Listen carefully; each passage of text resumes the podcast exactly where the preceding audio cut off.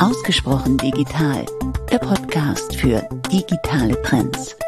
Herzlich willkommen zu einer neuen Folge von Ausgesprochen Digital. Mein Name ist Steffen Wenzel und ich freue mich auf die heutige Folge, in der wir über die Entstehung und die Produktion der von KI unterstützten Oper Chasing Waterfalls sprechen wollen.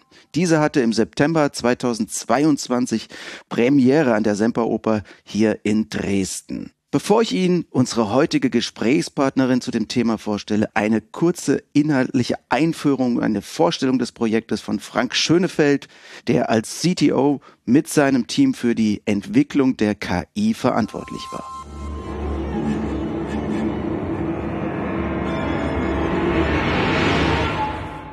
Was soll das heißen? Ich bin nicht ich?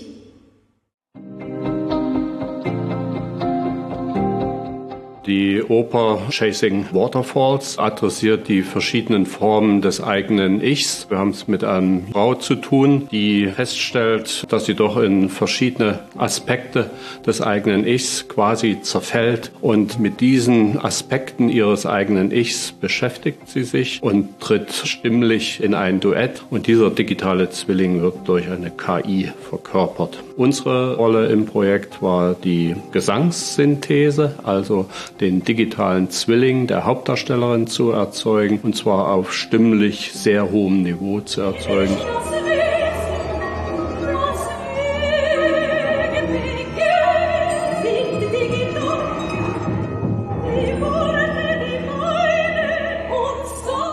Intendant der Semperoper, der Peter Theiler, hatte mehrere Wissenschaftler und Vertreter der Wirtschaft zu sich eingeladen, hat gesagt, wir wollen mal wirklich was ganz anderes machen. Wir wollen mal was für eine junge Zielgruppe machen und wir wollen insbesondere zeigen, wie so ein altehrwürdiges Medium wie eine Oper auch durch neue Medien, durch neue Technologien einfach mal verändert werden kann, weiterentwickelt werden kann. Und da war ein Brainstorming einfach dazu und haben natürlich gesponnen, könnte man nicht Roboter auf die Bühne bringen, die gewisse Parts äh, dort übernehmen. Andere Idee war, die Oper verteilt aufzuführen. Das heißt, die Streicher in New York spielen zu lassen, die Tänzer in der Semperoper haben zu lassen und die Blasorchester aus äh, Tokio sozusagen zuzuschalten. Also so eine Distributed Opera. Und die weitere und letzte Idee war, ich habe äh, dem Herrn Tyler vorgeschlagen, ja, lass uns Maria Callas zurück auf die Bühne bringen. Das ist eine der äh, größten äh, Opernsängerinnen, die je die Bühne betreten hat und ich wusste zu der Zeit ein bisschen was über Fake Voices und dachte, wenn man Fake Voice in der Sprache schon hinkriegt, dann kann der Schritt von der Sprache zum Gesang, der wird zwar, der ist da, wie groß er wirklich ist, das konnte ich damals nicht richtig abschätzen, aber ich dachte, das sei ein machbares Problem. Soweit, äh, so gut. Dann passierte zwei Jahre lang nichts. Dann äh, ging es auch wirklich Schlag auf Schlag. Im November 21 kam ein Anruf. Wir haben die KI-Idee aufgegriffen. Wollt ihr dabei sein? Wir ganz schnell Leute zusammengetrommelt. Da wurden wir dann aber auch so, so richtig festgenagelt und haben gesagt, ja, pass auf, wir haben vorher so einen digitalen Zwilling äh, unserer Hauptdarstellerin zu erzeugen und das müsst ihr machen. Das kann sonst keiner. Ja, soweit, so gut. Das Einzige, was sonst noch klar war, war der Endtermin. Wir hatten etwa acht, neun Monate Zeit, denn die Uraufführung war für den 3. September 2022 geplant. Und diejenige, die das alles gesteuert und möglich gemacht hat, sitzt mir heute gegenüber, Franziska Wenzel. Weder verwandt noch verschwägert mit mir, das muss ich an dieser Stelle natürlich klarstellen. Und sie ist Projektleiterin bei der MMS und ich freue mich heute mit ihr über das Projekt reden zu können. Hallo Franzi. Hallo Steffen, schön hier zu sein. Ja, wir freuen uns auch sehr.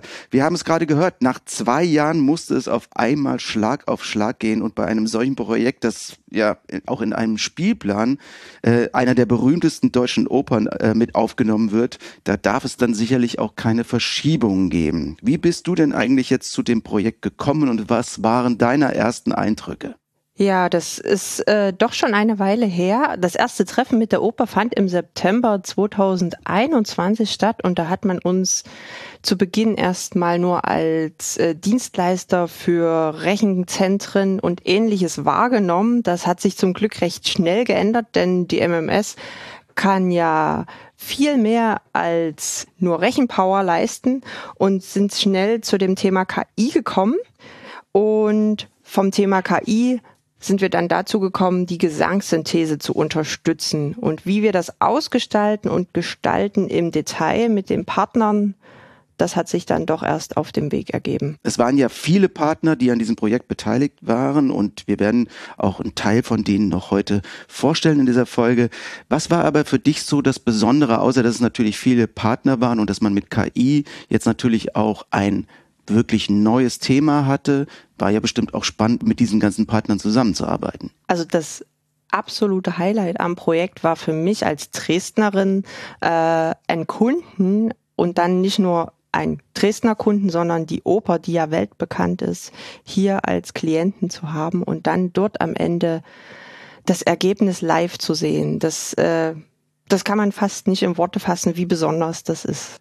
Wir haben ja dazu noch eine Matinee gemacht dann im September, äh, bei, vor, kurz vor der letzten Aufführung und da war ich auch in der Semperoper und es war wirklich der Hammer alleine, da mal zu stehen und auf dieser Bühne zu sein und dann natürlich auch wahrscheinlich für dich genauso sowas mitproduziert zu haben. Warst du bei der Premiere dabei? Ja, ich war bei der Premiere ähm, und bei der Premierenfeier im Anschluss. Wir konnten dann äh, nach mit den Künstlern reden, mit der Sängerin, mit den, äh, mit dem Künstlerstudio, auch mit der Künstlerin, die für die visuellen Effekte zuständig war, wie sie das alles gesehen haben. Ja, also das hat auch den Eindruck des gesamten Erlebnisses nochmal verstärkt und ja, also das wird für mich immer unvergesslich bleiben. Okay, lass uns mal zu eurem Team und zu euren Aufgaben nochmal im Detail kommen. Ähm, also, welche Rollen hattet ihr jetzt dort genau in diesem Projekt? Was, was musstet ihr für Anforderungen erfüllen und äh, ja, wie, wie habt ihr es umgesetzt? Also zuerst nochmal einen kleinen Schritt zurück. Was ja besonders war in diesem ganzen Projektkonstrukt ist, dass ich nie alle Teilnehmer des gesamten Projektes kennengelernt habe, sondern nur die für uns an dem Teilprojekt Beteiligten. Das sind Kling Klang Klong, äh, Phase 7 und Ploitz.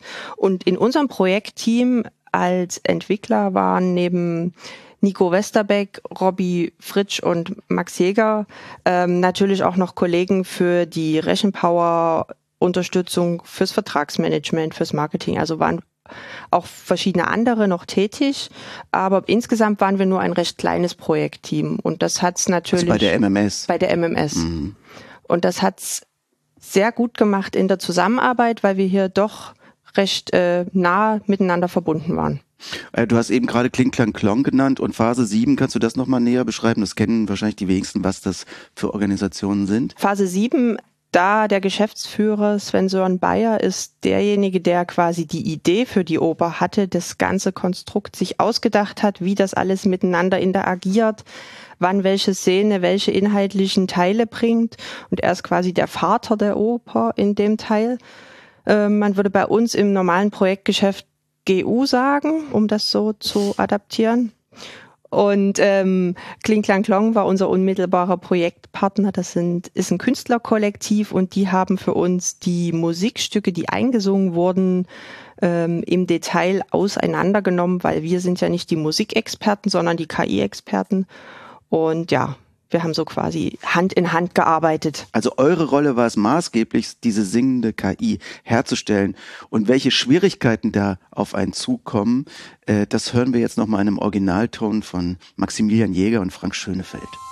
Besonders schwierig ist, dass man eine ganze Reihe von Daten braucht, nämlich einmal Audiodateien, und dazu aber auch noch die entsprechenden Lyrics und die Melodien in Form von einer Notenfolge. Die Daten selber wurden extra für uns von einem Künstlerstudio, Kling Klang Klong, und der Hauptopernsängerin von dem Stück in der Semperoper, Aya Inderhaug, aufgenommen. Da sind wir total dankbar für, dass die die Daten für uns aufgenommen haben, denn wir haben einerseits recht hohe Anforderungen gehabt an diesen Datensatz und andererseits ist es auch der erste Datensatz, der so detailliert mit einer Opernstimme überhaupt existiert. Mal davon abgesehen, dass viele von den Daten, die so im künstlerischen Raum da sind, mit Gesang und den Lyrics dazu auch geschützt sind und man die nicht kommerziell nutzen darf. Das große Problem ist, dass man für das Modelltraining konkret wissen muss, wann wird in einer Audiodatei welche Silbe gesungen und auch in welcher Tonhöhe, also in welcher Note wird gesungen. Weil natürlich im Gesang gewisse Silben viel länger betont werden, Winter oder so.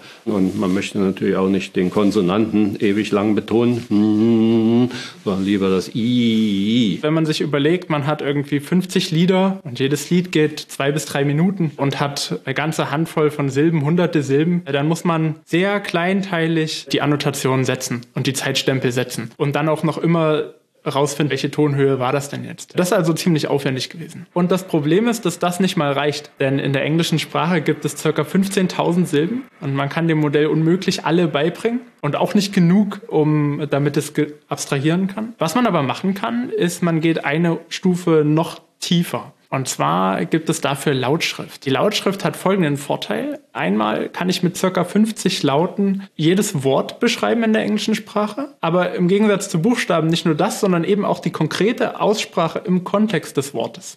Und das ist total hilfreich, weil dann muss mein Modell nicht mehr 15.000 Silben lernen, sondern eben circa 50 Laute. Aber es macht es besonders schwierig, wenn ich die Lieder annotieren will. Also das war sicherlich eine der großen Herausforderungen.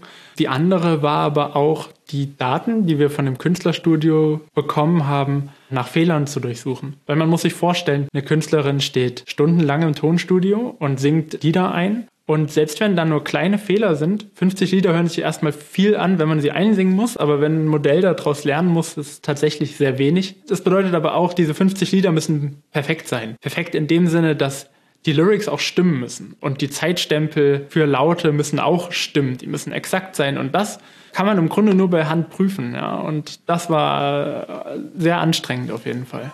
Trotz aller Anstrengungen, was man, glaube ich, hier in diesen Originaltönen hört, ist die Begeisterung für das Projekt. Ne? Man merkt einfach, äh, das ist was ganz Neues gewesen für das Team ne? und für euch als Unternehmen. Äh, kannst du uns da noch mal ein bisschen dran teilhaben lassen? Ich muss sagen, während des gesamten Projektes hat uns diese Motivation, diese Begeisterung, dieser Spirit, den man auch in diesem Ausschnitt hört, der hat uns getragen. Also die Kollegen waren einfach so bei der Sache, dass sie gesagt haben, okay, noch eins drauf und das muss noch besser gehen. Und auch wenn wir gerade jetzt nicht wissen, an welcher Stellschraube wir genau, ähm, ist es jetzt der Vocoder oder das Modell, wo müssen wir jetzt schrauben, damit es noch besser klingt, wir probieren noch eins besser.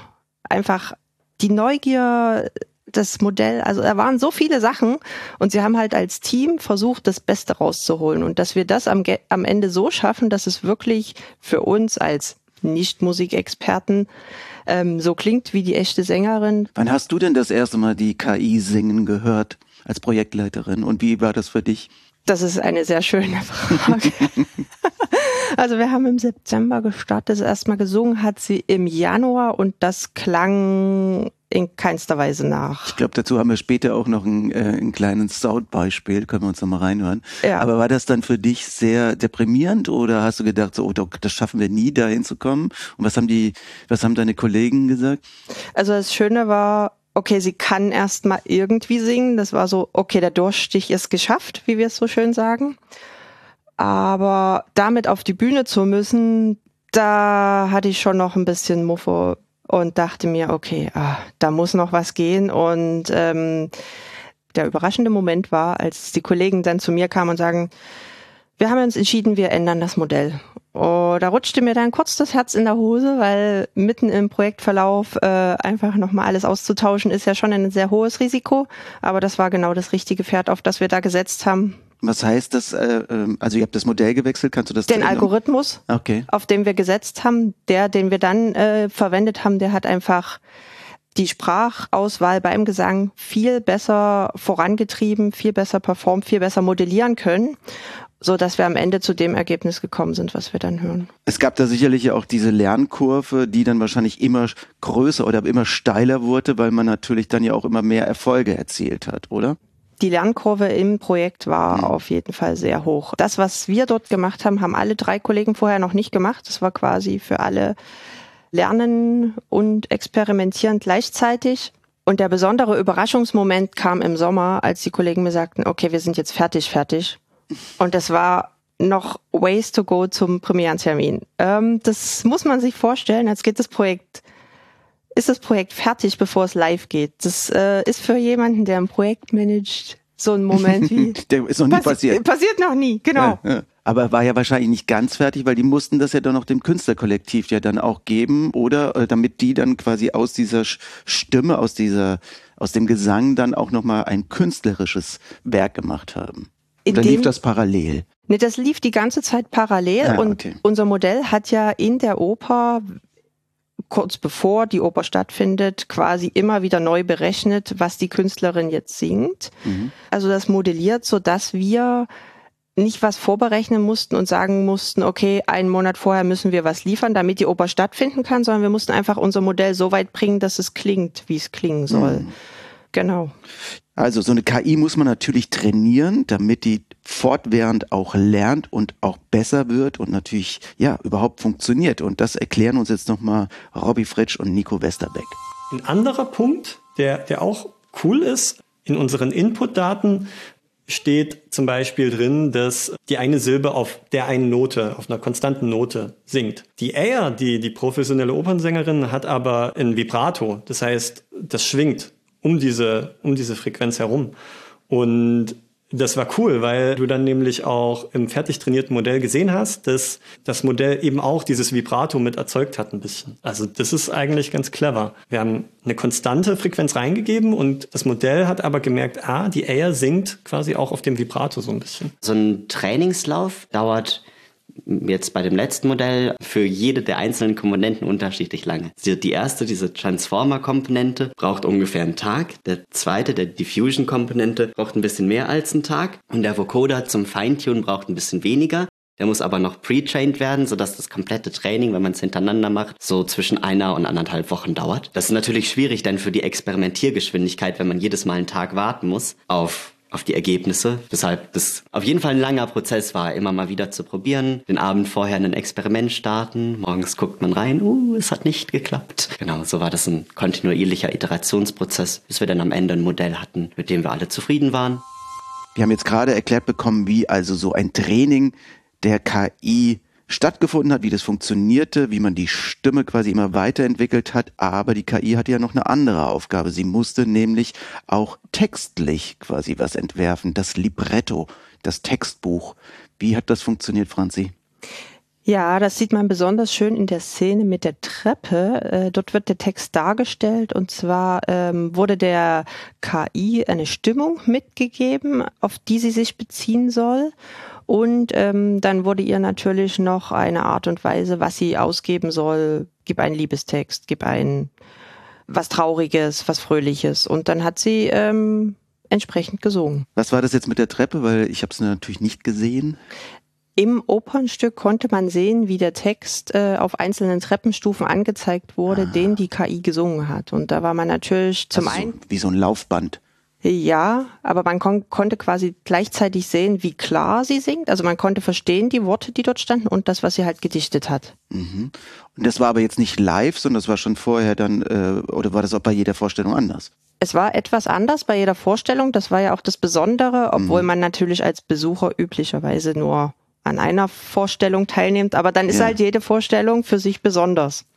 Also das heißt, äh, und muss dann die Opernsängerin, die echte, nicht darauf auch reagieren, dass dann vielleicht der Text ein wenig abgewandelt wird? War das nicht unheimlich schwer auch für Sie? Das wurde so nicht äh, umgesetzt. Okay. Denn prinzipiell war das ganze Opernstück recht aus meiner Laiensicht recht experimentell Ja, vom künstlerischen Anspruch, was jetzt auch den Musikstil betraf. ja.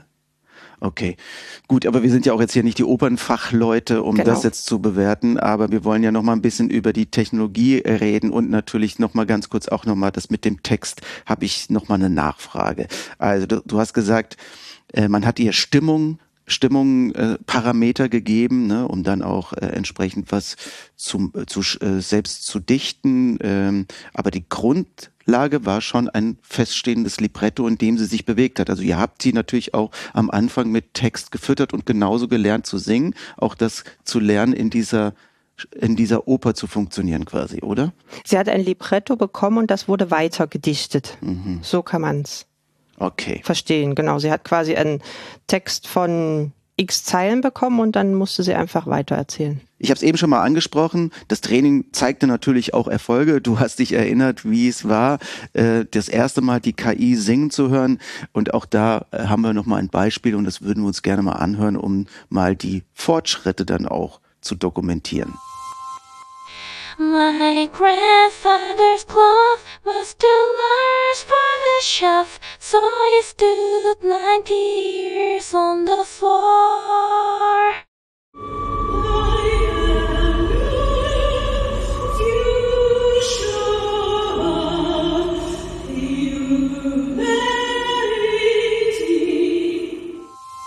Also Franzi, eine Wahnsinnsentwicklung. Ne? Und jetzt können wir auch nochmal deine Angst am Anfang verstehen, die du sicherlich dabei hattest. Waren deine Kolleginnen und Kollegen immer ganz cool, haben gesagt, das schaffen wir, wird alles gut? Mm, das war sehr zwiespältig. Äh, das ursprüngliche Model, mit dem wir gestartet sind, das waren ja chinesische Kinderlieder. Und wir mussten dann das Modell so umprogrammieren, dass es quasi englische Opern Arien singen kann. Das ist schon ein echt weiter Schritt. Ähm, und ja, ich konnte einfach immer nur hoffen und wie wir auch in dem anderen Video gesehen haben, die Trainingszyklen waren ja immer recht lang. Das heißt, okay, wir haben zwar was geändert, aber wir müssen noch bis morgen warten, um rauszufinden, ob es geholfen hat. Das war schon immer mit viel Geduld verbunden. Aber ihr habt es ja dann sicherlich auch der künstlerischen Leitung irgendwann mal vorgespielt. War da, warst du da dabei? War die Aufregung sehr groß, wie die das dann finden? Weil die können es natürlich dann ja auch quasi qualitativ einordnen. Ist das jetzt okay oder ist das äh, Oper, wie sich dann irgendwie Techniker-Oper äh, Stimmen vorstellen? Gute Frage, weil es gab zu Beginn des Projektes, wo wir eingestiegen sind, kein, kein festes Setting, was hieß, okay, so muss es klingen. Wir wussten nicht, dass wir so weit kommen, wie wir am Ende gekommen sind. Deswegen, wir haben die Zwischenstände präsentiert und es hieß, okay, wir könnten hier und da noch was verbessern und das haben wir dann eben gemacht und so sind wir vorangegangen. Beim Training und beim Einsingen hat man jetzt gehört, dass das Kinderlieder waren. Warum hat man da Kinderlieder genommen? Wir sind bei unserer Entwicklung auf einem Algorithmus gestartet, der natürlich schon Open Source gestellt war. Wir haben also nicht von Null angefangen und das war jemand, der mit chinesischen Kinderliedern trainiert hat. Ähm, das war für uns aber nicht nutzbar, weil die Silben und Phoneme, die man dort nutzt, natürlich nicht äh, zur deutschen oder englischen Sprache passen und wir haben uns dann für Englisch entschieden. Das heißt, ihr habt ein bestehendes technisches Konstrukt genommen und habt das dann von dem ausgehend weiterentwickelt. Richtig. Und Eya Hinterhaug war jetzt die Opernsängerin, ne? Die, die Sopranistin, die die Hauptrolle. Es gab noch andere Rollen, aber sie hat quasi auch für uns alle Stücke eingesungen, auf der unsere KI dann trainiert hat. Und deswegen klang unsere KI auch wie sie. Lass uns uns noch mal ganz kurz auch die Inszenierung dann in der Semperoper dann schließlich anschauen. Da gab es auch noch einen besonderen Punkt, nämlich die Visualisierung dieser 3D-Gesichter. Kannst du das noch mal kurz erklären, was dahinter steckte? Ja, Bereits im Winter 2021 war die Idee, dass man irgendwas Visuelles mit der Oper machen kann. Irgendwie KI und Oper oder vielleicht gibt es die Möglichkeit, Zuschauer mit zu integrieren in das Stück. Und da haben wir so verschiedene Ideen gehabt und auch äh, Sven Sören Bayer vorgestellt. Wir hatten erst Face Morphing oder Morphing mit der Semperoper gedacht.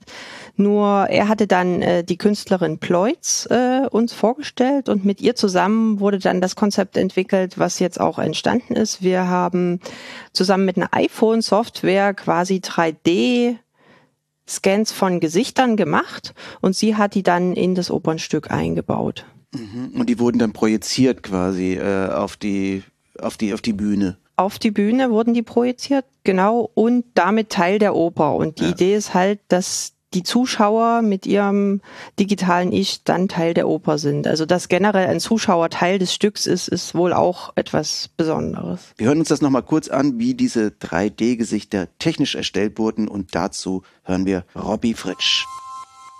Für die Oper war es eben auch geplant, die Gesichter der Besucher in der Aufführung zu zeigen.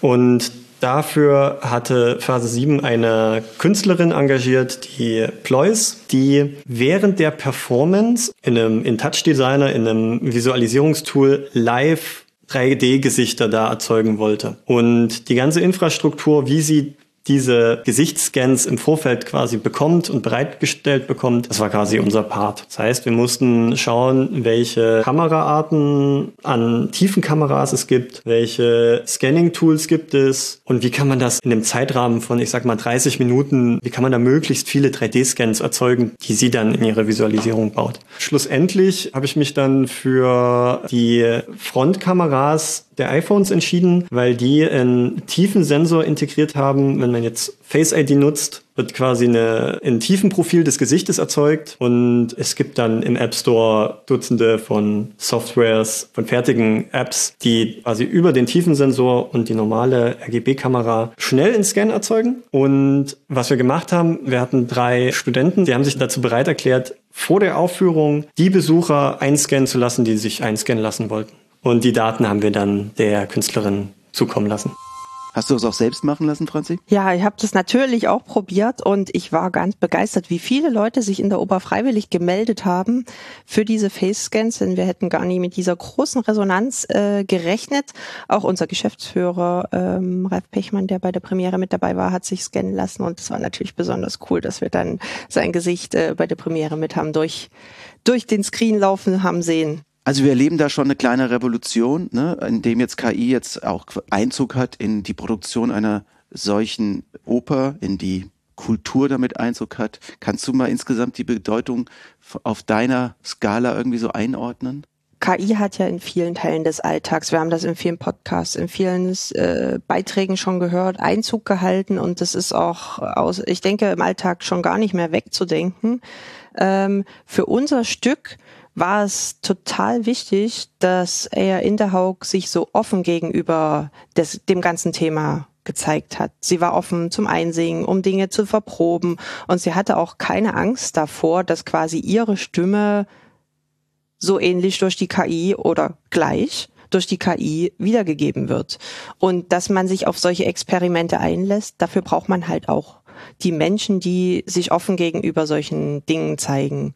Nichtsdestotrotz birgt natürlich jede technische Neuerung auch Gefahren. Das wissen wir bei allen Dingen. Deswegen ist für mich persönlich eine abschließende Meinung schwierig zu bilden.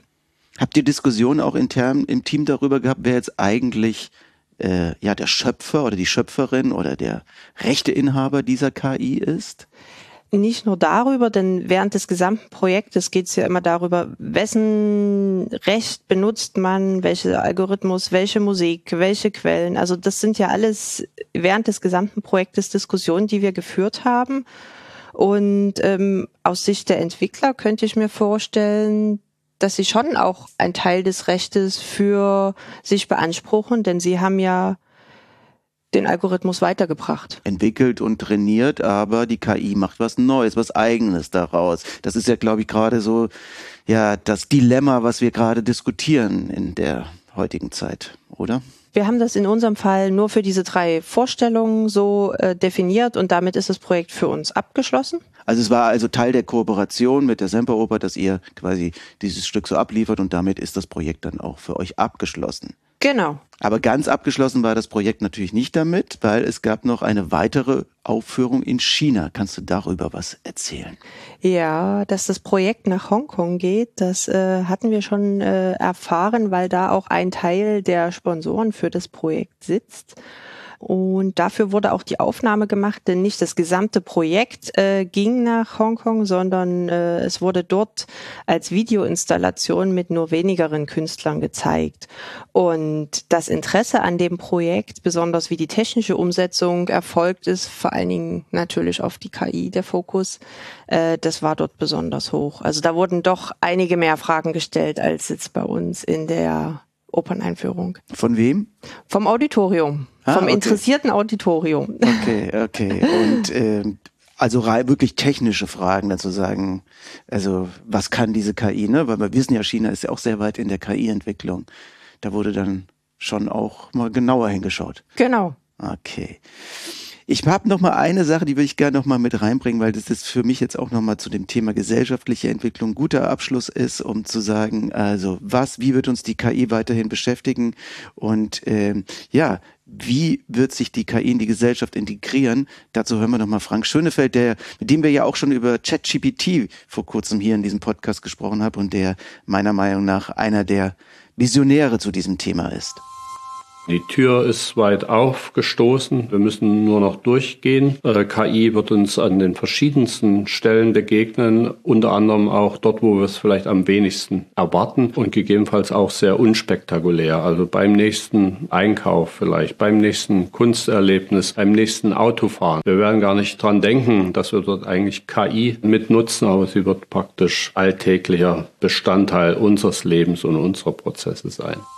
Franzi, was hat sich für dich seit dem Projekt jetzt verändert? Wie nimmst du die Welt wahr, wo KI immer wieder drinsteckt? Natürlich auch ChatGPT habe ich eben kurz angesprochen. Ähm, sind das jetzt für dich, hast du einen anderen Blick auf das ganze Thema? Auf jeden Fall bin ich jetzt noch offener für die Themen und suche neue Herausforderungen, vielleicht auch Projekte in dem Feld. Mhm. Also das ist auf jeden Fall spannend und so im Privaten kann ich nur sagen, ja, man beobachtet sich manchmal, wo man denkt, okay, wer hat mir das jetzt vorgeschlagen? Wo ist das hergekommen? Ja, offenere Augen. Du hast es eben angesprochen. Ähm, willst du so ein Projekt nochmal machen? Beziehungsweise ist denn wirklich schon was in der Pipeline? Gibt es was Neues mit KI bei dir im Leben, im Berufsleben?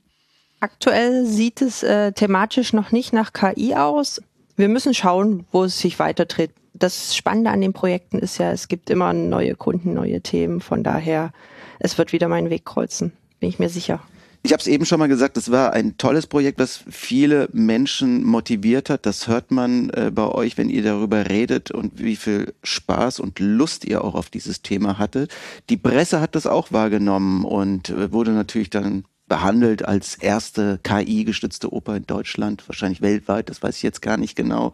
Ähm, wie hast du das so wahrgenommen? Hast du das alles studiert, ausgeschnitten? Du da so für dich ganz tief in dem Thema drin? Natürlich haben wir als Projektteam das Presseecho beobachtet und auch die anderen Teamkollegen haben fleißig gesucht, wo irgendwo was auftaucht. Da ist natürlich das Hashtag Chasing Waterfalls nicht das äh, einfachste. Aber äh, am meisten haben sich die Kollegen gefreut, als das äh, Feedback kam, dass man ja bei der Oper gar nicht gehört hat, dass da eine KI am Singen ist und was es denn dann eigentlich soll, weil genau das ist ja das, was die Kollegen erreichen wollten und das war für sie das größte Lob überhaupt. Mhm. Ja, ich habe das auch hier noch vor mir liegen, dass ausgerechnet jene Szene Nummer 5, in der die KI träumt, also live textet, komponiert und interpretiert, künstlerisch am wenigsten fasziniert, hat bei allem in gewisser Weise auch etwas Beruhigendes. Ne? Also das, dann merkt man so, äh, dass nach, auch bei der Presse, das stammt jetzt hier vom MDR, äh, dass da auch ein bisschen Skepsis und Angst vielleicht sogar da ist, äh, dass jetzt diese KI alles niederschmettern könnte.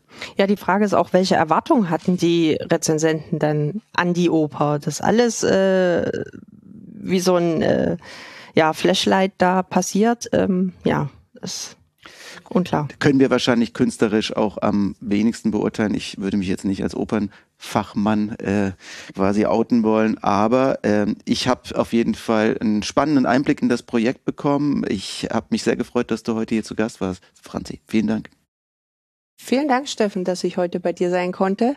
Und ganz besonders möchte ich mich beim Projektteam für die immer motivierende Zusammenarbeit und bei Frank für die Förderung bedanken. Und dann gibt's noch drei Leute, die nicht so im Fokus äh, der Aufmerksamkeit standen. Und zwar sind das Farideh, Manik und Leif, die den Scan in der Oper erst ermöglicht haben. Denn sie haben dort flexibel reagiert, als wir diesen unendlich großen Besucherzustrom hatten. Danke euch. Ja, vielen Dank, dass Sie sich heute die Zeit genommen haben und hier bei uns zu Gast waren. Und wenn Sie noch tiefer in das Projekt reingehen wollen, dann können Sie sich dazu eine Videodokumentation anschauen. Und zwar auf dem YouTube-Kanal der MMS. Da sehen Sie dann auch die Personen, die Sie heute hier mit den Stimmen bereits gehört haben.